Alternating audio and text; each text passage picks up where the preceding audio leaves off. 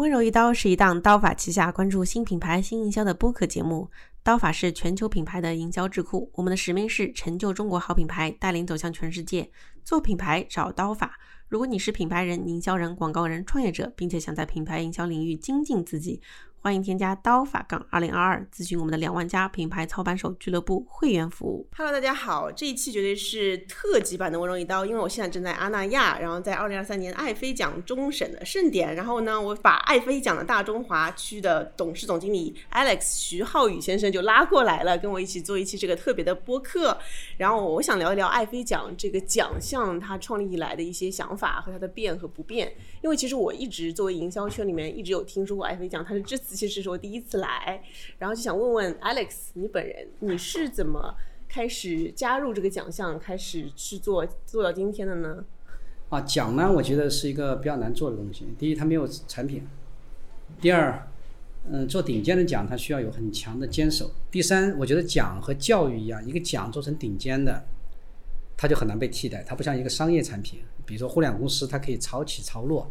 但是讲和教育一样，就像北大一百年前最好的学校是北大，今天也是北大，一百年以后也是北大啊，不是说咱们有钱就能创造一个北大，嗯，因为北大拥有的 alumni，从毛主席、蔡元培到李大钊到很多，这个是不可替代的，所以它的历史积淀是教育最重要的资产。那讲，我认为它和教育和白酒一样。它会历久弥新。那我们知道的知名的奖啊，当然我们还没有达到那个高度。无论是 Nobel，嗯，到 Olympics，啊，到 Oscar，，再到各个行业的专项奖，只要它随着时间去做，它只要有坚守，它都会成为一个顶尖的品牌。所以奖是一个无形的资产。所以我觉得无形的资产，只要成功之后，它是不可模仿的。它不像一个物件，啊，这个你通过逆向的工程这个手法，你是可以。做的和他一模一样的，嗯，哪怕是你不懂它的原理，照着做嘛。但是讲，因为它没有产品，所以你要模仿一个讲是比较难的。这就是为什么我愿意做一个讲。我觉得讲能给我带来的是一种挑战，因为它没有产品，但是你要塑造它的品牌，它比有产品要塑造品牌要难很多。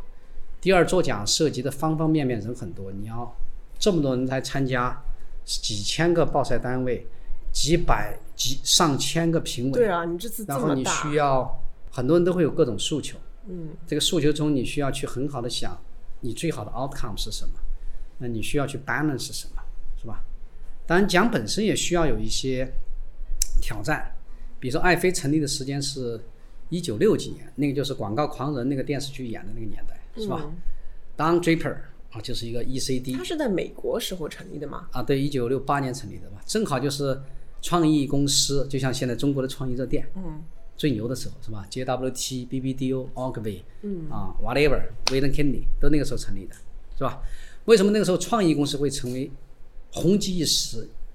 因为那个时候最重要的媒体是电视，对，和报纸，嗯，啊，电视登的就是平面广，呃，报纸登的就是平面广告。电视登的就是 TVC，对，这两个的产出都是创意公司产出，所以你看《广告狂人》里面的主角都是创意公司，很少有媒介购买公司，嗯，啊，但是随着技术的进步，广告它一定不光只有创意公司，它肯定也有专门做 e-commerce 的，嗯，啊，也有可能专门做效果的，啊。也有分化到说啊，我不是一家创意公司，但是我一家 sports marketing 公司，就像 IMG，啊，像啊 Endeavor，他们都是 marketing 的 agency，也有可能专门做 entertainment marketing 的，就像吴东伟的战役，对吧？这是他的标签。嗯。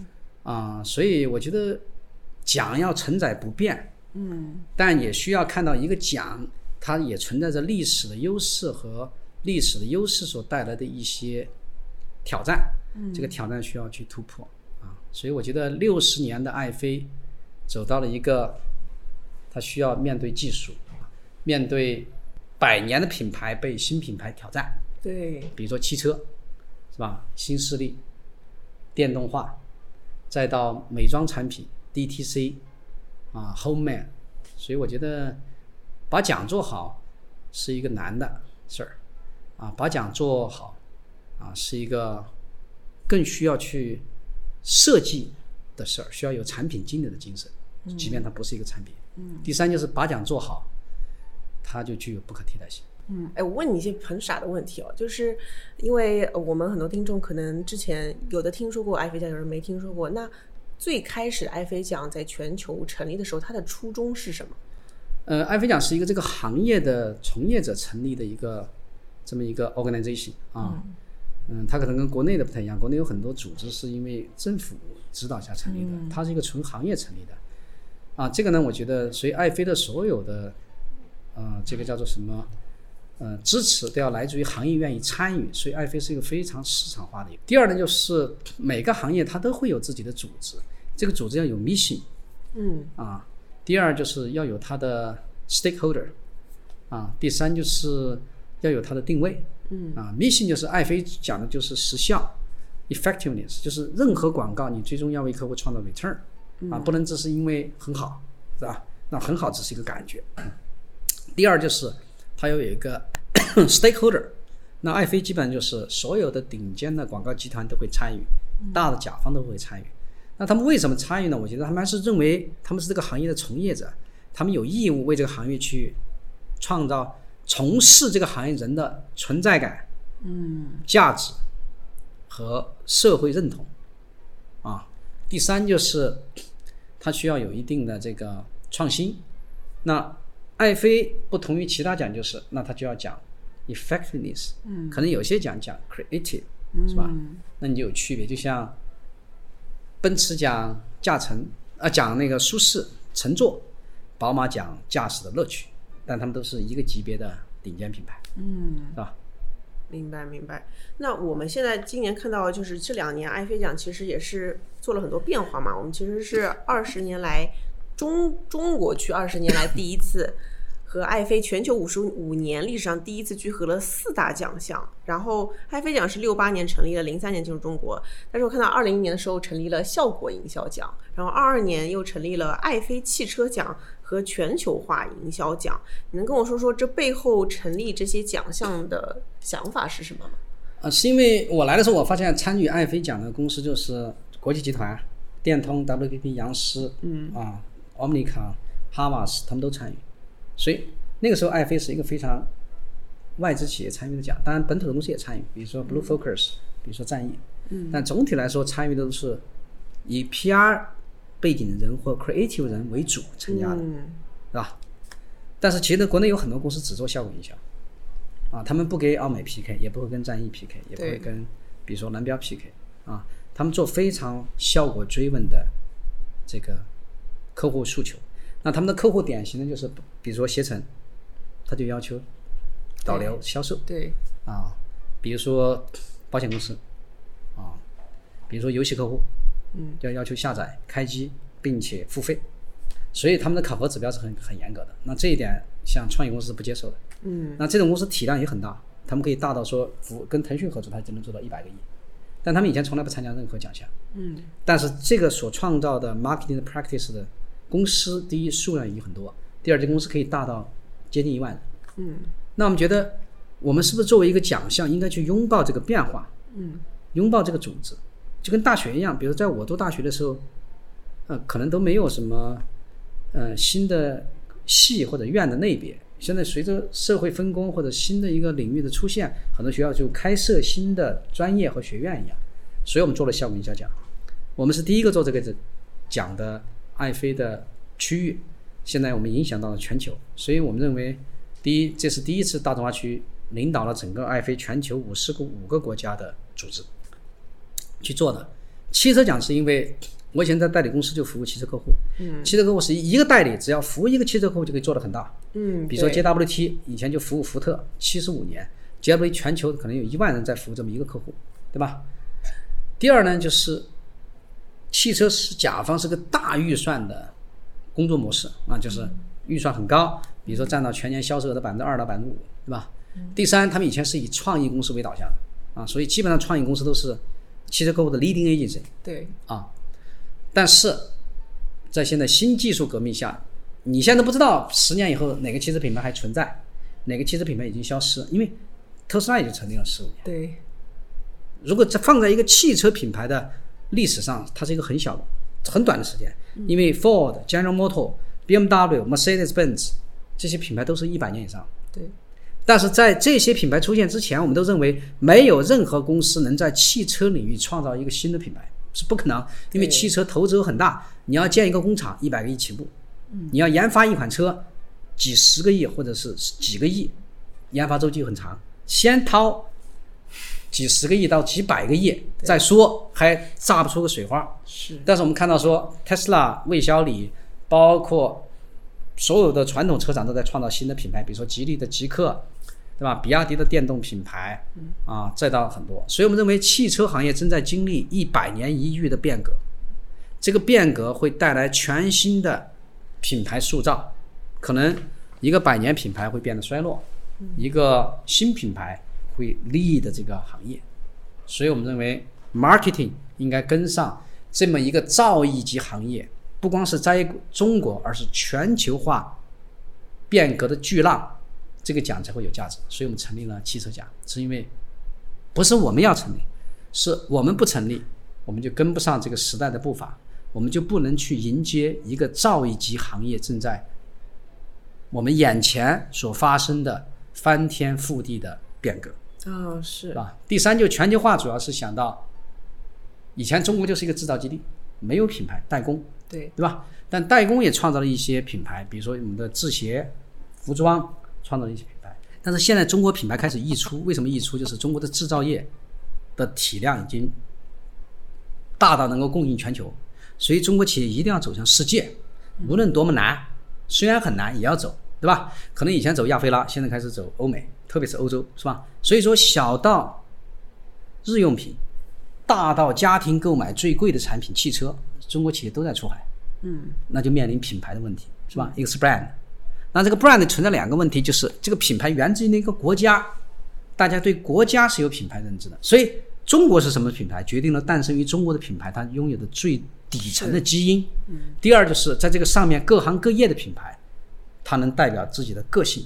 那这个我觉得对于从国家到中国各行各业在走向海外的时候，品牌的话题将会统领一切。是啊，就跟 Apple 就是那个缺了一嘴的、被咬了一口的苹果，嗯，That is Apple，对吧？那大家对它的印记是无与伦比的这个清晰的。那中国需要这个东西。那么全球化对中国是个新话题。那爱妃在全球五十五个国家落地，积累了五十五年，几十万个案例，他会告诉你怎么进入法国，怎么样在巴西做季节促销，怎么样在南非做这个 e-commerce。怎么样在美国做年轻化？怎么样在比如说墨西哥做 localization？那这些案例是活生生的，是每一个品牌经历过的，它可以作为分享，可以作为学习，可以作为参考。那对中国品牌来说，学以致用，嗯，对吧？那这个案例，爱妃的案例库是完整的，而且它不是说像学校的教材写一个案例很长时间，它是 up to date，年年更新。嗯，是吧？所以价值很大。哦，然后，然后我们就跟 TikTok 合作了，是吧？为什么？因为 TikTok 就是一个冉冉升起的全球化平台，是对吧？他们正在挑战着他们那个行业的巨头，他们想让所有全世界的品牌都认知到说，TikTok is a global young platform，啊，你们都应该和我们合作。所以我们一推出全球化奖，TikTok 就不谋而合的合作。嗯，明白。哎，我倒回去来问一下 Alex 啊，就是因为我们播客一开始其实大家会好奇你个人的经历，你能不能跟我再讲讲你个人的职业经历啊？你是怎么一步一步就是到今天的？个人其实没有什么，我九十年代出的国嘛，就自己学习，所以那个时候出国的，我觉得都是数理化的天花板。啊，这都是学数理化背景的啊。比如说张朝阳，也就是我们那个年代出国的，他学的核物理哦，nuclear 你学的是什么呀？我学的 mechanical engineering，对吧？哦，化学工程。对，但是学数理化有个好处就是，它锻炼了一个人的很强的逻辑思维能力，对吧？第二就是锻炼了一个人很强的这个 data analysis 的能力，对吧？第三就是我认为学数理化人不代表他们没有热情，不代表他们没有品味，不代表他们不懂得生活的浪漫。第二就是他只能拿全额奖学金，啊，就是比如说我们的前辈全学生他们就这么出去的，都是学这个东西。你毕业以后，然后所以去做了什么呀？我最早在软件公司做设计软件，这个顶尖的设计软件，对吧？然后回国以后就做 marketing，就服务很多汽车客户你这个。转型转的好好厉害啊！啊，也还好吧。我觉得正好经历了中国最繁荣的增长。我从零四年回国，中国的各行各业都在爆发式增长，是吧？哦双位数增长，全面繁荣，是吧？所以经历了中国所有行业不断的增长。然后后来一个机缘巧合，我就去华车影视了，对吧？一个呃杭州，其实就国内最大的影视剧制作公司嘛，对吧？嗯、就开始参与一些 entertainment marketing，对吧？